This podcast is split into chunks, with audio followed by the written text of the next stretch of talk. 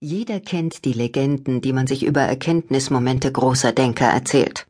Archimedes, wie er aus der Badewanne springt, Heureka ruft und nackt nach Hause rennt, so begeistert vom eigenen Geistesblitz, dass er seine Kleider vergisst.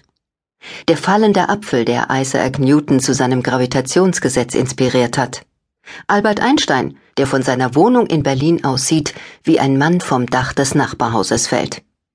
Wir wissen nicht, ob diese Szenen wirklich genau so passiert sind, aber wir erzählen sie immer wieder. Denn wir versuchen, Momente einzufangen, in denen der menschliche Geist auf einmal unerklärliche, schwindelnde Höhen erreicht. Sie haben sich uns als Symbole eingeprägt, für Genialität, für etwas Unerklärliches.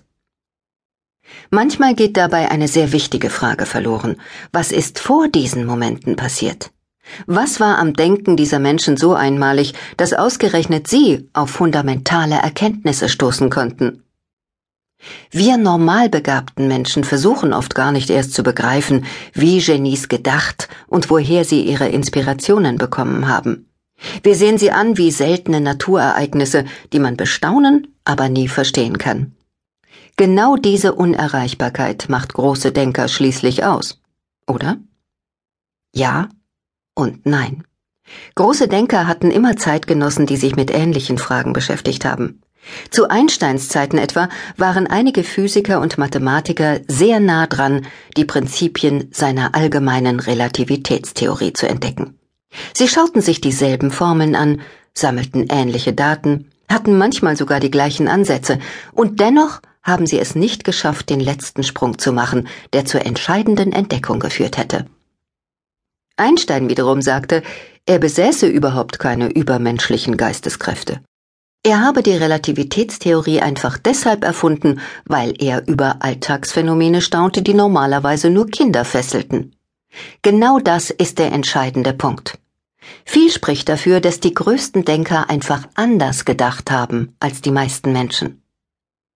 Wir wollten herausfinden, mit welchen Strategien die großen Philosophen und Wissenschaftler es geschafft haben, jene Erkenntnisse zu gewinnen, die unsere Welt entscheidend geprägt und verändert haben. Wir wollen zeigen, wie man sich die Struktur eines solchen Denkens, zumindest teilweise, selbst aneignen kann. Neben bekannten Kandidaten wie Einstein und Sokrates haben wir uns gestattet, auch ein paar weniger offensichtliche Figuren zu betrachten. Wir haben nicht einfach allgemein nach Genies gesucht, die als solche hinlänglich bekannt sind, sondern nach originellen und innovativen Denkern, die auf mehr als nur ihrem eigenen Fachgebiet Kreativität und Scharfsinn bewiesen haben. Wir haben nach Menschen mit üppigen, komplexen, ja sogar poetischen Gedankenwelten gesucht, die gleichzeitig ausgesprochen tief und scharfsinnig denken konnten. Auf unserer Liste stehen ein Naturforscher, eine Genetikerin, ein Physiker, ein Psychologe sowie ein Künstler und Erfinder. Die übrigen fünf sind Philosophen verschiedener Art. Manchmal war es der Wunsch danach, eine größere Breite an Persönlichkeitstypen und Fachgebieten abzubilden, der uns letztlich dazu gebracht hat, einen großen Kopf nicht mit auf die Liste zu nehmen. Aber in mehr als einem Fall waren wir gezwungen, einen faszinierenden Kandidaten aufzugeben, weil wir einfach nicht ausreichend Materialien finden konnten, anhand derer wir ihre Gedankengänge hätten untersuchen können. Besonders groß war dieses Problem bei den Frauen. Deshalb haben wir uns auf zwei Protagonistinnen des 20. Jahrhunderts beschränken müssen. Die wahren Helden dieses Hörbuchs sind nicht die Protagonisten der einzelnen Kapitel, der Held dieses Werks ist das menschliche Denken an sich und sein Potenzial. Es geht darum, dass unser Denken, wenn es optimal arbeitet, enorm kreativ sein und erstaunliche Entdeckungen machen kann. Aber auch darum, wie unser Denken, wenn es nicht gut funktioniert, wie ein Käfig sein kann, aus dem man nicht herausfindet.